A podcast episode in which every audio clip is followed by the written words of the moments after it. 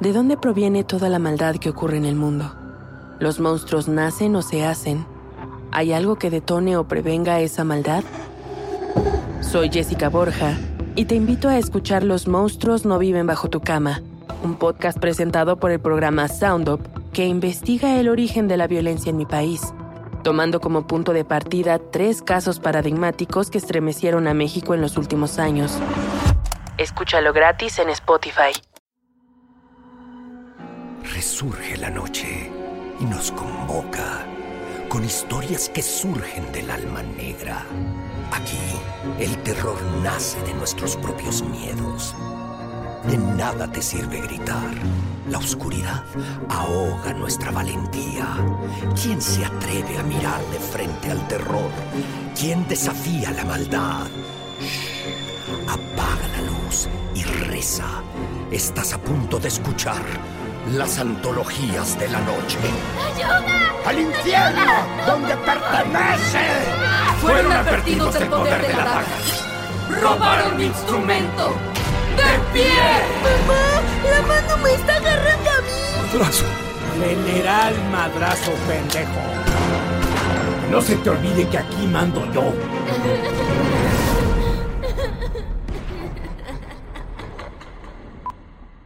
Segunda temporada.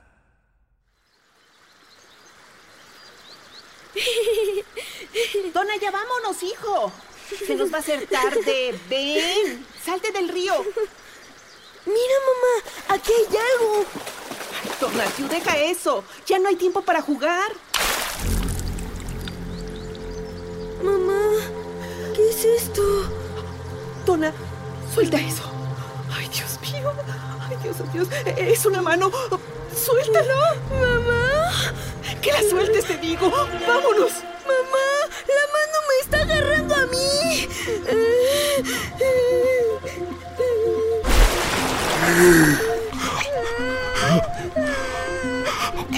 Ayuda.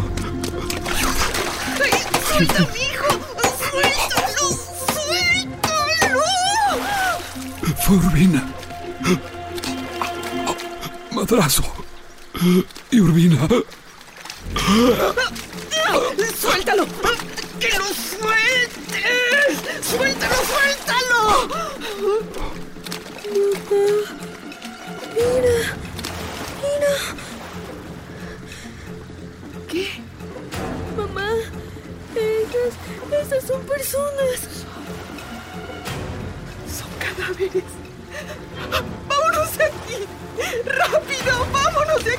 ¡Rápido!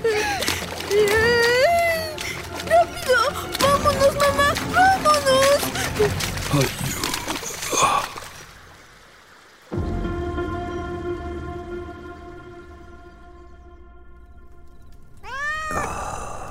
¿Qué, ocurre? ¿Pero qué pasa? Tranquilo, Joel Mitsley. Es solo un espejo. ¿Qué pasa? ¿No te reconoces? ¿O no te gusta lo que ves?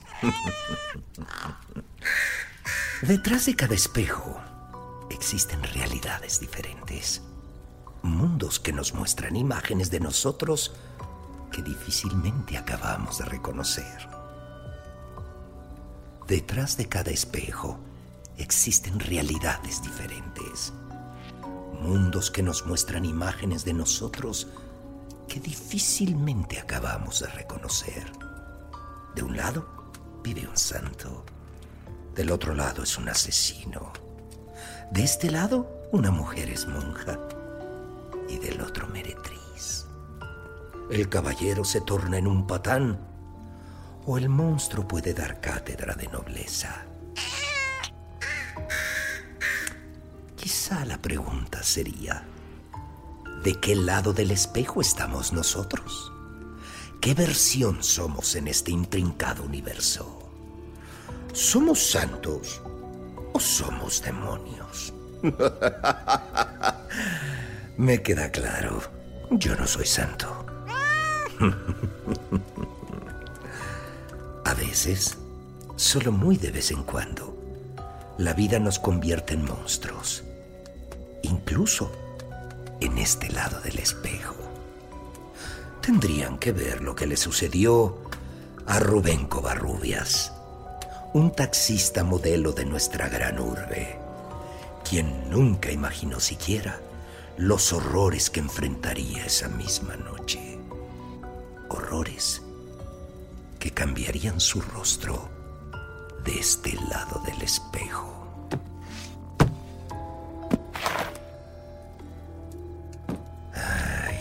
Aquí está, aquí está, aquí está. El año 1980. México celebraba el nacimiento de nuestro primer panda en cautiverio y recién se inauguraba el centro comercial Perisur.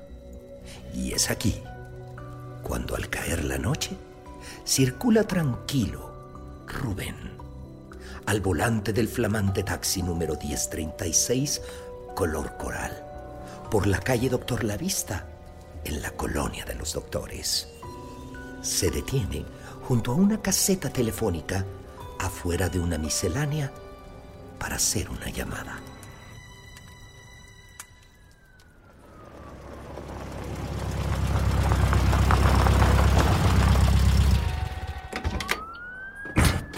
Caseta telefónica, toda jodida y grafiteada.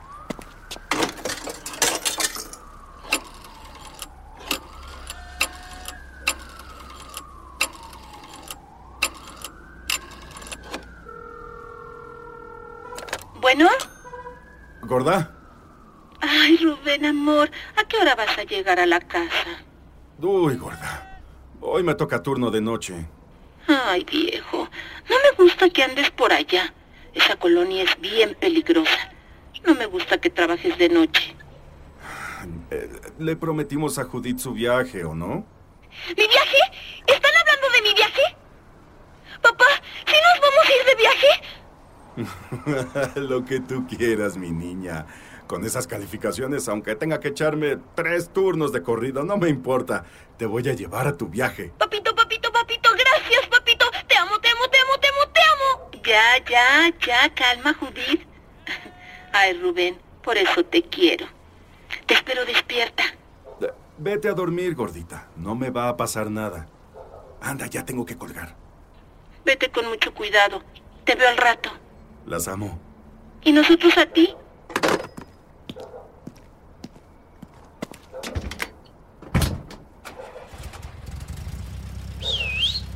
¡Taxi! Buenas, buenas. ¿Qué tal, muchachos? ¿A dónde los llevo?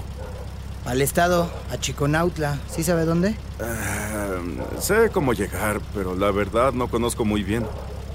Usted no se apure. Llegando allá le digo por dónde meterse. Está re lejos, pero...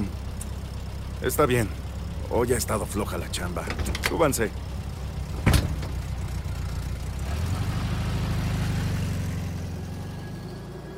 Cuatro se subieron al taxi.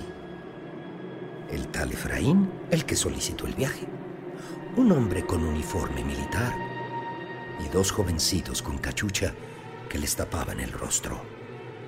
Todos con cara de desconfianza. Todos con intenciones oscuras. Las luces de la ciudad fueron poco a poco quedándose atrás, mientras el taxi se adentraba por parajes sombríos y desolados. El pavimento fue reemplazado por terracería. Los sonidos de la ciudad se fueron quedando callados, mientras Rubén se preocupaba cada vez más conforme avanzaban. Algo no le gustaba nada. Sus pasajeros hablaban de robos, de armas, se jactaban de burlar la ley. ¿En qué se había metido? Necesitaba un poco de aire y despejar la cabeza para tranquilizarse. Oigan, muchachos, ¿seguros que es por aquí? ¿No nos perdimos? Tranquis, tranquis. No se me agüite. La ruta la conocemos bien. Es más para allá adelante. ¿Ve la cantina de allá? Por donde está la caseta de teléfonos. Es como a cinco calles más adelante. Ah, qué bueno, muchachos. Solo un favor. Tengo que echar una firma y hacer una llamada. Denme un segundo. Puta. ¿Qué no quiere que le pague? Sí, claro.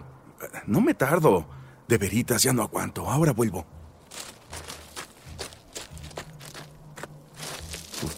Madre, ahora en qué me metí. ¿En qué me metí?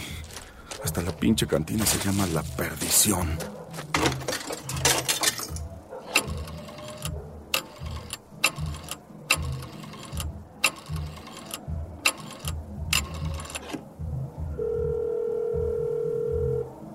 Rápido, gorda, apúrate. Contéstame.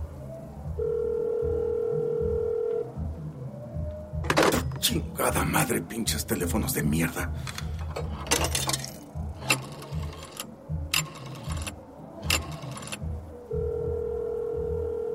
Policía auxiliar del Distrito Federal, ¿en qué puedo ayudarle? Estoy en el Estado de México. eh, Por Chiconautla. Justo enfrente de la cantina La Perdición. Calle Sur 46, Manzana 47. Manden por favor una unidad. No tarden. Chofer, apúrese, que llevamos prisa. Oiga, ¿está usted bien? No sé por cuánto tiempo. Me piensan llevar a cinco calles de donde les dije. Por favor, manden una unidad de prisa.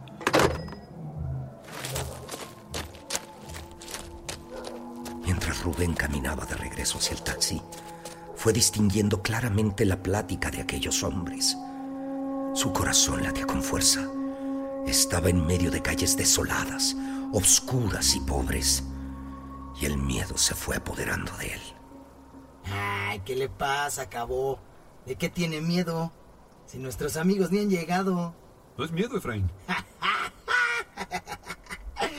Mírenlo, como si fuera nuevo. Te estás cagando, ¿verdad? El que parece nuevo eres tú, Efraín. ¿Cómo putas aceptaste venir sin armas? Sin una puta arma. No sé si eres ingenuo o pendejo. Usted tranquilo, mi cabo. Nuestros amigos son de ley. Solo piense, cabo. Piense. Nosotros le entregamos millones cada semana al general Madrazo. ¿Por qué habría de querer dañarnos? ¿De verdad cree que está dispuesto a perder eso? No, compa. Con dinero baila el perro. Muchachos, Ay. Por fin, hasta que regresó. eh, saben, ya es tarde y me están esperando en casa. Por favor, páguenme y me voy. Yo hasta aquí llego. Al fin y al cabo, que no están lejos. Ey, ey, ey, no, no, no, no, no, señor, no, señor. Así no es el trato, ¿eh? Le pagamos cuando nos lleve de regreso a la ciudad. ¡Órale, súbase! Y es aquí adelante. ¿Y ahora? ¿Por qué tanto miedo? Eh, algo no está bien. ¿Armas? ¿Dinero? Quédense con el carro si quieren. Yo me voy. Ey. ¿Rubén Covarrubias? ¿Cómo chingado sabes mi nombre?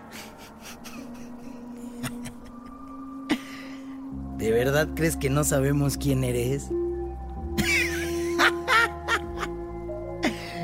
¿Crees que íbamos a agarrar el primer taxi que se nos cruzó por la calle?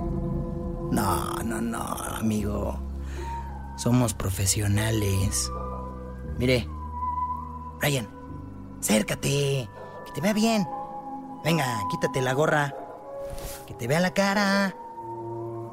Brian, yo te conozco. Tú estudias con mi hija. Has ido a mi casa. Ahora ven conmigo. Sígueme.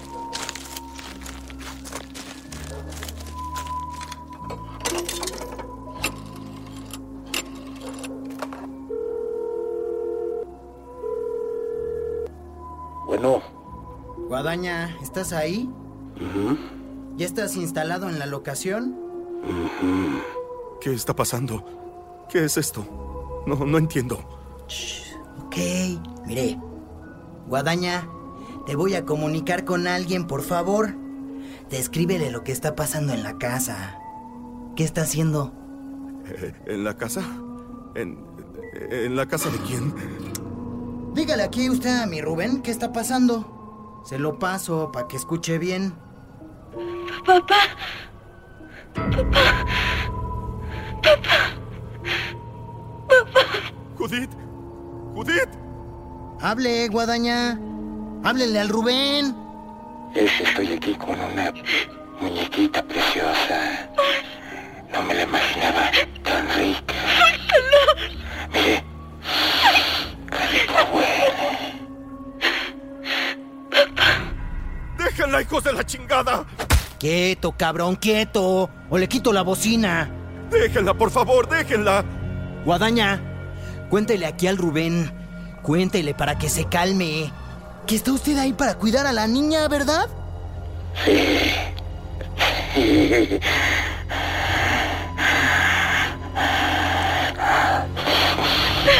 Si le vuelves a lamer la cara a mi hija, te arranco la pinche lengua y te la meto por el... ¡No! Todo resuelto. La mujer ya no va a estar molestando. ¡Mamá! Toquen a mi hija! ¡Es solo una niña! Pues ya está crecidita. Para ser solo una niña que tiene 13, 14. Déjenme. Déjenme, por favor. Déjenme. Déjenme, por favor. ¡Ya basta, se lo ruego! Tranquila, mi vida. No te muevas. No, no.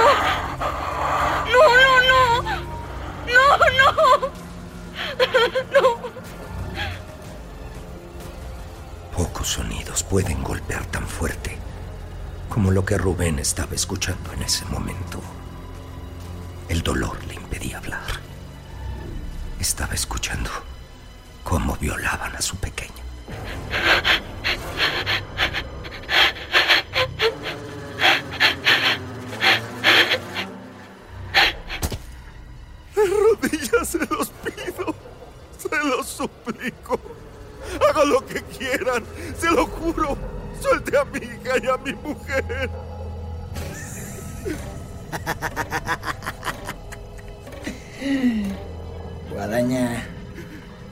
Nada a la niña y a la mujer. A menos de que le den nuevas órdenes. Ya, ya. Enterado. No llores, chiquita. No llores, mi princesa. Me alegra que nos entendamos. ¡No! ¡Al fin! ¡Por aquí! ¡Por aquí! ¡Ayuda! ¡Oficiales! ¡Ayúdenme! Tenemos que irnos rápido.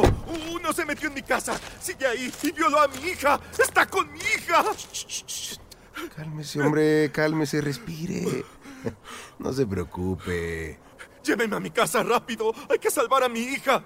Ya, ahorita nos hacemos cargo. A ver, quietos, putos. Arriba las manos. Están bajo arresto. ¡Ya, ya, ya! ¡Ya! ¡Nos atrapó! ¡Ah! ¡Nos rendimos! ¿Qué pasó, pinche Efraín? Hijo de tu... No puedes controlar a un puto taxista. Ya es viernes de quincena, hora de pagar. Eh, Pero... ¿Pero qué? A ver, quítenme este cabrón, háganlo para allá. Pero usted... Unidad 135, ¿ya hay informe del 1031? Repito, ¿ya hay informe del 1031 que llamó a la estación? Ya estamos aquí, estamos verificando las calles cercanas a la cantina. Creo que llegamos demasiado tarde. Encontramos un cadáver en la calle. Con licencia a nombre de Rubén Covarrubias. Presenta impactos de bala, dos en el tórax, uno en la frente, claras marcas de tortura en extremidades. Le faltan dedos de la mano y lleva los globos oculares reventados. Para Rubén, en ese momento, fue como si un agujero se hubiera abierto en sus propios intestinos. Estaban describiendo cómo lo iban a matar. Sintió como la confusión y el terror pesaban en su estómago y le infectaban el cuerpo entero. Paralizándolo por completo. Copiado. ¿Necesita refuerzos? Negativo. Ni le llamen a Los Ángeles Verdes. Yo me lo llevo todo en la cajuela. Ya está muerto. ¿Me copia? Ya está muerto. 10-18. Bien, 10-4. Apenas escuchó esas palabras de quien se suponía debía salvarlo, y sin que le quedara tiempo alguno para reaccionar, las piernas de Rubén perdieron comunicación con su sistema nervioso central. Ambas cedieron y lo dejaron caer de cara al suelo. Su rostro cubierto de lágrimas y de tierra. ¿Pero qué tanto hacen? Órale, cabrones. Ya, a lo que venimos. Y rapidito, que tengo una cena con el señor presidente. No me chingues, pinche negro. Entonces sí es verdad. ¿Sí son cuates desde la secu? Con el presidente. El preciso. José López Portillo. General Madrazo, pendejo. Mira, hijo de tu puta madre. Que no se te olvide que aquí mando yo. ¿Desde cuándo creíste que podías hablarme así, pendejo? Esta es mi ciudad. Yo soy el jefe de la puta policía y tú me pelas la verga. A ver, tu cabroncito. ¿Cómo dices que te llamas? Efraín, señor. Me vale verga. Tú, como te llames, tráeme mi puto dinero que tengo que irme. Claro. Aquí tiene. Rubén no podía creer que frente a él estaba Arturo el Negro Madrazo, jefe de la Policía Metropolitana y amigo personal del presidente López Portillo. Quien debía protegerlo era quien lo amenazaba. Su miedo se fue transformando en indignación. Su furia creció y explotó sin medir consecuencias. ¡Pedazo de mierda! ¡Tú eres Arturo Madrazo, hijo de tu puta madre! ¡Tú deberías protegernos! ¡Te debería dar vergüenza, cabrón! ¡Cállenme este pendejo! ¡Urbina! Checa si está todo el pinche dinero. Dile, Urbina. Dile que está ahí todo su dinero. Nosotros le cumplimos a tiempo, como siempre. Mm, aquí hay puro fajo de 50 mil con todo y cintillo. Debe ser como un millón. ¿Como un millón, pendejo? ¿O un millón? Bueno, fue pues a ojo de buen cubero. A ojo de buen cubero. ¿Cuántos dedos tienes? ¿Como que tienes 10 dedos? ¿O tienes 10 dedos? No, señor. Cuéntalos bien. Entonces... Es un millón, señor. ¿Eso es todo? Hijo de la chingada.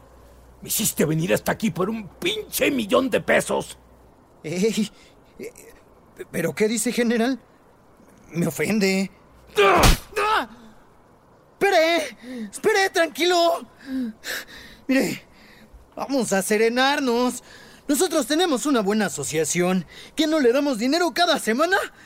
Nosotros somos los que arriesgamos el pellejo para obtener el dinero. Nosotros queremos seguirle sirviendo, general. Sin usted nuestra asociación nos serviría para tres cosas. Para nada. Para un carajo y para una mierda. Asociación. No mames, verga. Tú no eres mi socio. Eres un pedazo de mierda al que le permito trabajar para mí, para no matarlo. ¿Y yo por qué estoy discutiendo esto? ¿Por qué cuando tengo prisa me salen con estas mamadas? Si les dije que tengo una cena con el presidente, ¿verdad, pendejitos? ¿Se los dije o no? Por favor, por favor, no me apunte con eso en la cara. De verdad, no, no es necesario. ¿Esto es todo lo que sacaste del asalto a Serfín, puto? Tengo docenas de cabrones que me dan más del doble. Si esto es lo que sacas de un robo bancario, significa que eres un raterillo de mierda o un pendejo. Y yo no tolero a ninguno de los dos. Pero... No tengo tiempo para estas pendejadas. Urbina, aquí te lo encargo. Copiado, patrón. Dame el maletín. Estos ya no me sirven. ¡Diviértanse, cabrones!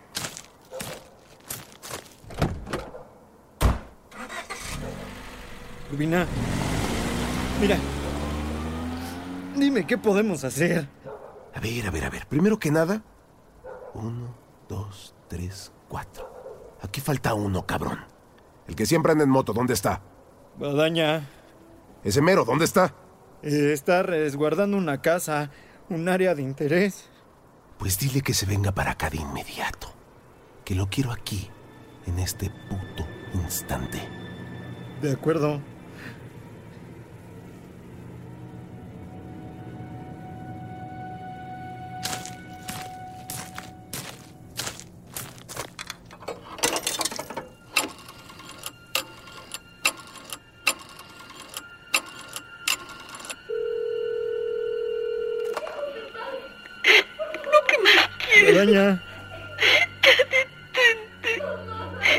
¿Me copias? Está sangrando. Te lo suplico. Guadaña, ¿me copias? Sí, patrón, ordene. Por favor, déjenlas ya. Dice Urbina que te vengas para acá. Está bien. ¿Ahí donde quedamos? Pasando la perdición. Toma el sendero hasta el río. Ahí vamos a estar. ¿Qué hago con las mujeres? Me importa una verga.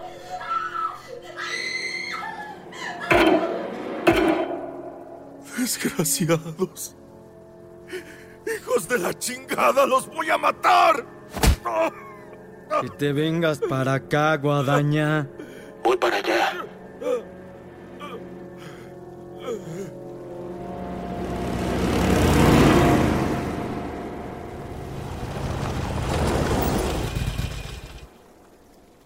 Vaya, cabrón. Ahí está, ya llegó. ¿Qué pedo, Efraín? ¿Por qué la urgencia? Vine tan rápido como... ¡Cuidado! Aunque Efraín trató de advertirle, el pobre Guadaña no alcanzó ni a terminar la frase. De entre los arbustos salió Stanislao, uno más de la gente de Urbina, y le estrelló un bate en la boca. Sin dientes y ensangrentado, trató de defenderse, pero el golpe lo dejó aturdido y casi inconsciente.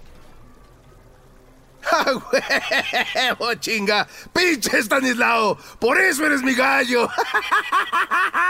¡Pobre pendejo! Ni se la solió. ¡Ay, cabrón! Eh, ¡Ustedes, órale! ¡A trabajar!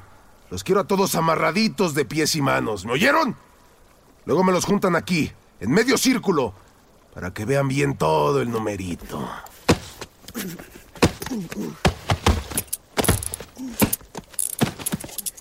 Por favor, déjenme ir.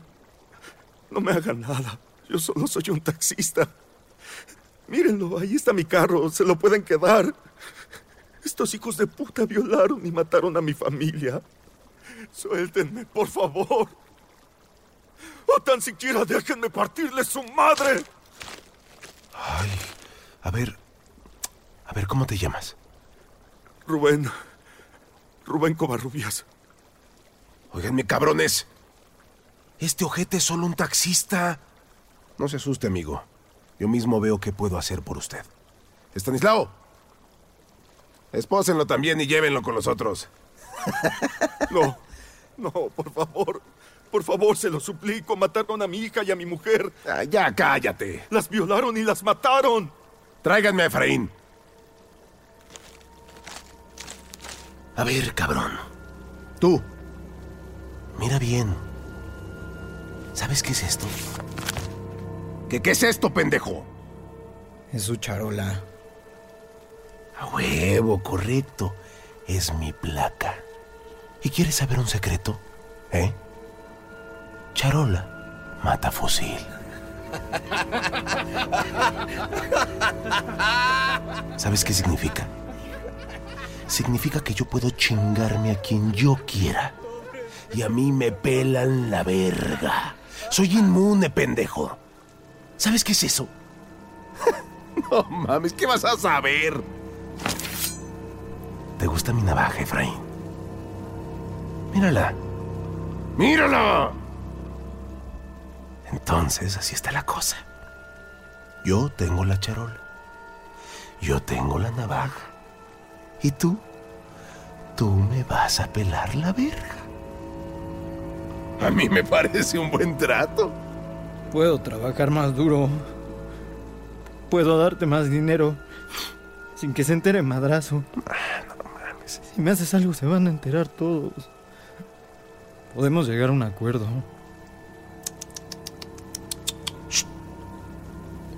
Parece que no me escuchas. Deja y te hablo al oído.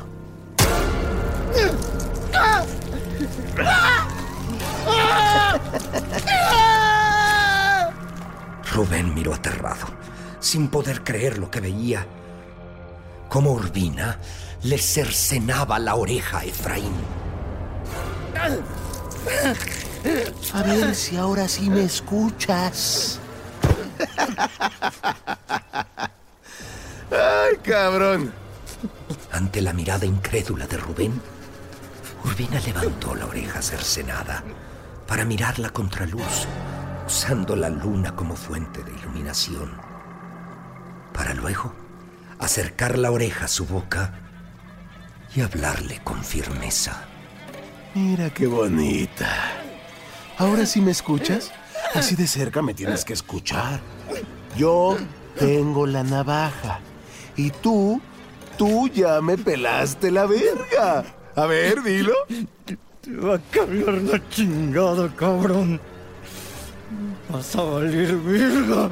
No, no, no. Eso vas a valer verga. No, así no es, pendejo.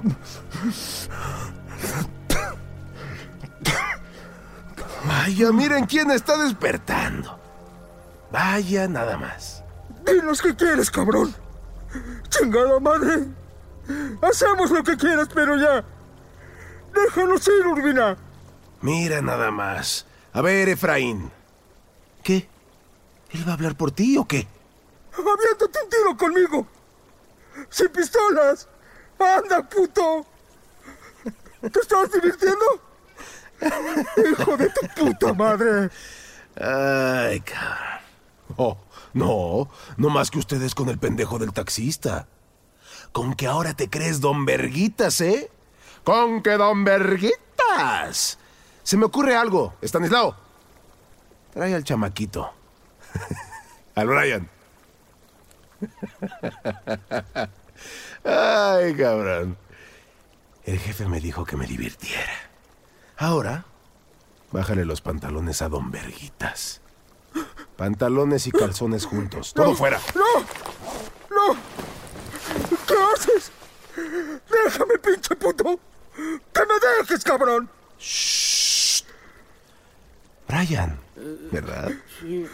Tú fuiste el que llevaste a don Verguitas a casa de tu amiga, ¿no? Sí. ¿Tú crees en el karma? Eh, Quítenle él también la ropa.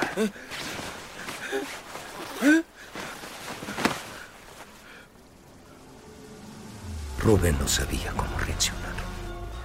Estaba helado por lo que contemplaba.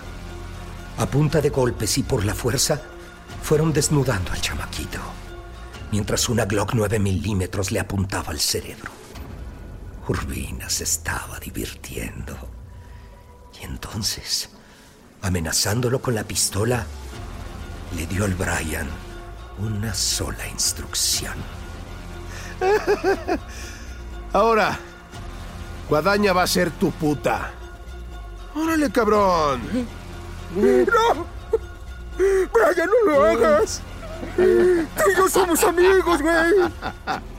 Ay, pues ahora van a ser mucho más que amigos, pendejos. ¡Suélteme! ¡Pinches putos! ¡No, Brian! ¡No! ¡No, Brian, no! Y movido por el miedo, el Brian hizo lo que le mandaban a punta de revólver, arrancándole un grito de dolor y de vergüenza.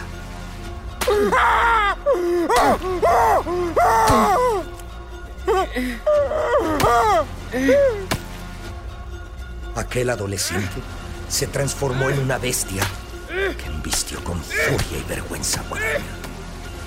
Al terminar, ninguno de los dos dijo palabra alguna, creyendo que si aceptaban el castigo, salvarían sus vidas. Pero no, eso apenas era el comienzo. Rubén temblaba de miedo. No podía creer que esas personas frente a él, policías uniformados, se carcajeaban y aplaudían esos horrores. ah, ya me aburrí. Pónganlos con nosotros.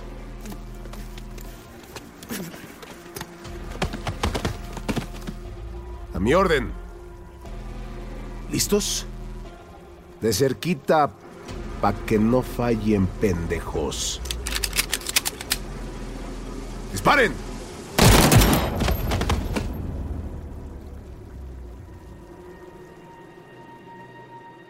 Todos cayeron muertos. bueno, nadie se percató que el cabo no recibió el balazo en la nuca, sino que muy cerca del cuello. Pero como sangraba caudales, lo dieron también por muerto. Rubén comenzó a tener espasmos, quizá de miedo, quizá de frío, pero se quedó inmóvil mientras contemplaba como uno a uno fueron ejecutados de un balazo en la nuca. Una lágrima rodó por su mejilla. El dolor de aquellas personas sobrepasó su odio y su deseo de venganza. Y desde dentro, muy dentro, comenzó a crecer una gran furia que sobrepasó su miedo. Ahora tráiganme al taxista.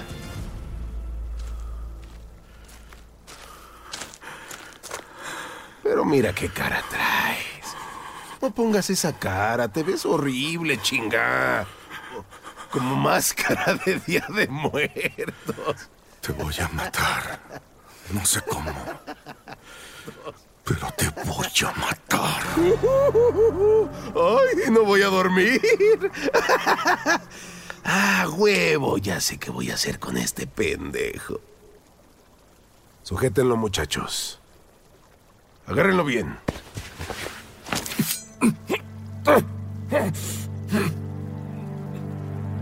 Mientras los policías lo sujetaban, Rubén alzó la mirada hacia el cielo, suplicante, y la luna se reflejó en sus ojos. Si hay un Dios allá arriba,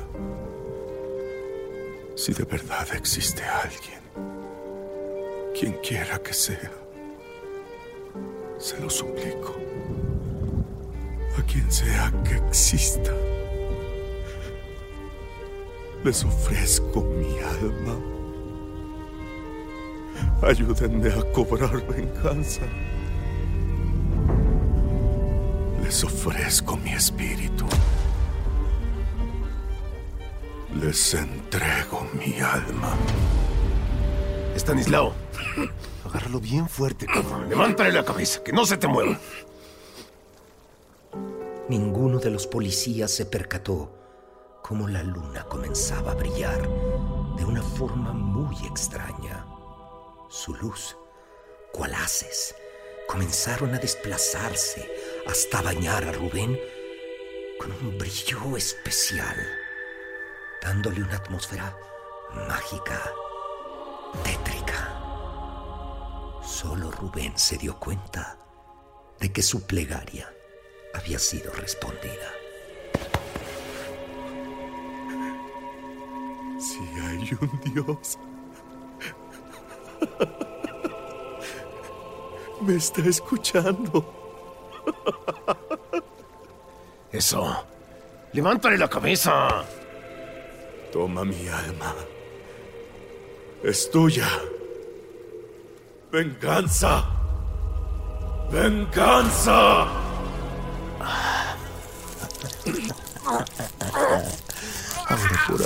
Quédate quieto, pendejo. Urbina le enterró la navaja en la frente, en el extremo superior de su cara, justo abajo de donde inicia el pelo, y comenzó a abrirle la piel, cortando por los bordes del rostro. Ahora sí, vamos a ver tu verdadera cara. ¿Para que no pongas esa pinche cara de que oliste un pedo? Lo estaba desollando bien. Oh, qué la... ¿No aguantó? Qué lástima. Quería enseñarle mi máscara. Cuando Urbina terminó, sostenía en sus manos la piel del rostro como si fuera una máscara, mientras Rubén se quedaba con un amasijo de carne, tendones y huesos sangrientos. Sin párpados, sus ojos permanecieron fijos, inmóviles, en una eterna mirada de terror. Era el rostro de un monstruo. Ya no pude enseñarle mi máscara, puta madre. Ay, ahora de verdad que sí está feo. Ah. A ver, muchachos, acabemos con esto. ¿Me oyeron? No quiero pasarme aquí toda la pinche madrugada. Junten a todos, rápido. A todos. El cuerpo inerte de Rubén, sin cara y ensangrentado, se veía aún más lúgubre por el haz de luz de luna que lo iluminaba. Pero en aquella escena dantesca, Urbina se percató que aquel rostro inconsciente sonreía con una mueca sardónica que le puso los pelos de punta. Y el viento comenzó a aullar cada vez más fuerte. Y Urbina podía jurar que escuchó algunas palabras en el viento.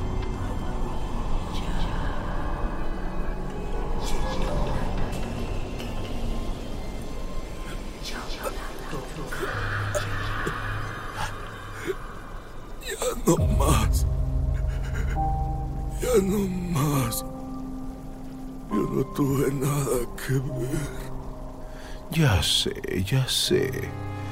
Tú solo eres un pinche taxista.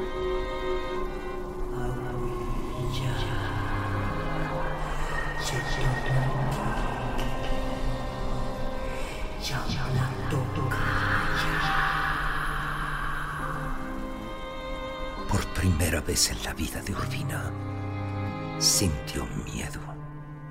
Así que sin mediar palabra, tomó su navaja y le cortó la yugular a Rubén, tirando el cuerpo al suelo, mientras la vida se le escapaba junto con su sangre.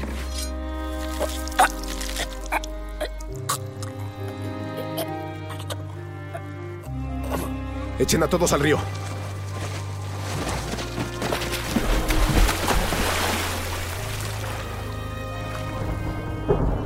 ¡Vámonos!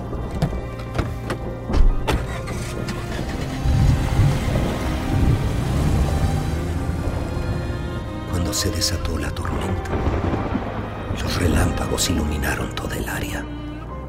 Por momentos, con los estallidos de los truenos, parecía que el cielo se incendiaba en llamas. Y la luna, la luna resplandeció con una potencia lúgubre y espectral. Su luz se podía ver claramente a través de los nubarrones y alumbraba directamente sobre el agua que corría vertiginosa por aquel río teñido en sangre. Y por entre el viento, ahora se escuchó claramente.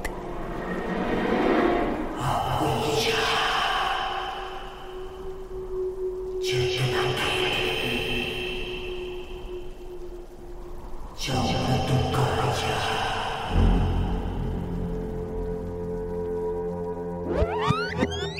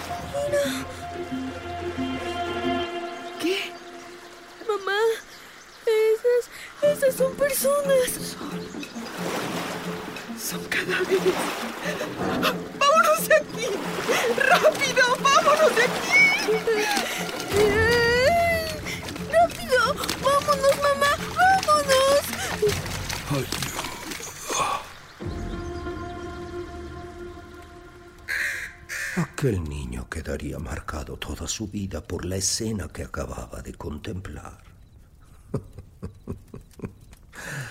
Se había bañado en un río de sangre, repleto de cadáveres. Tranquilo, mi Quitl. Aquí no acaba la historia. No. A partir de ahora, esto se pone bueno.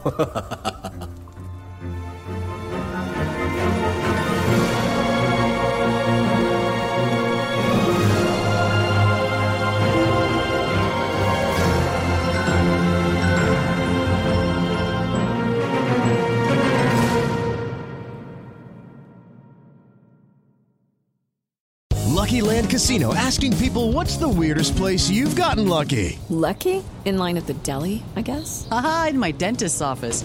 More than once, actually. Do I have to say? Yes, you do. In the car before my kids' PTA meeting. Really? Yes. Excuse me, what's the weirdest place you've gotten lucky? I never win and tell. Well, there you have it. You can get lucky anywhere playing at LuckyLandSlots.com. Play for free right now. Are you feeling lucky? No purchase necessary. Void where prohibited by law. 18 plus. Terms and conditions apply. See website for details. ¿De dónde proviene toda la maldad que ocurre en el mundo?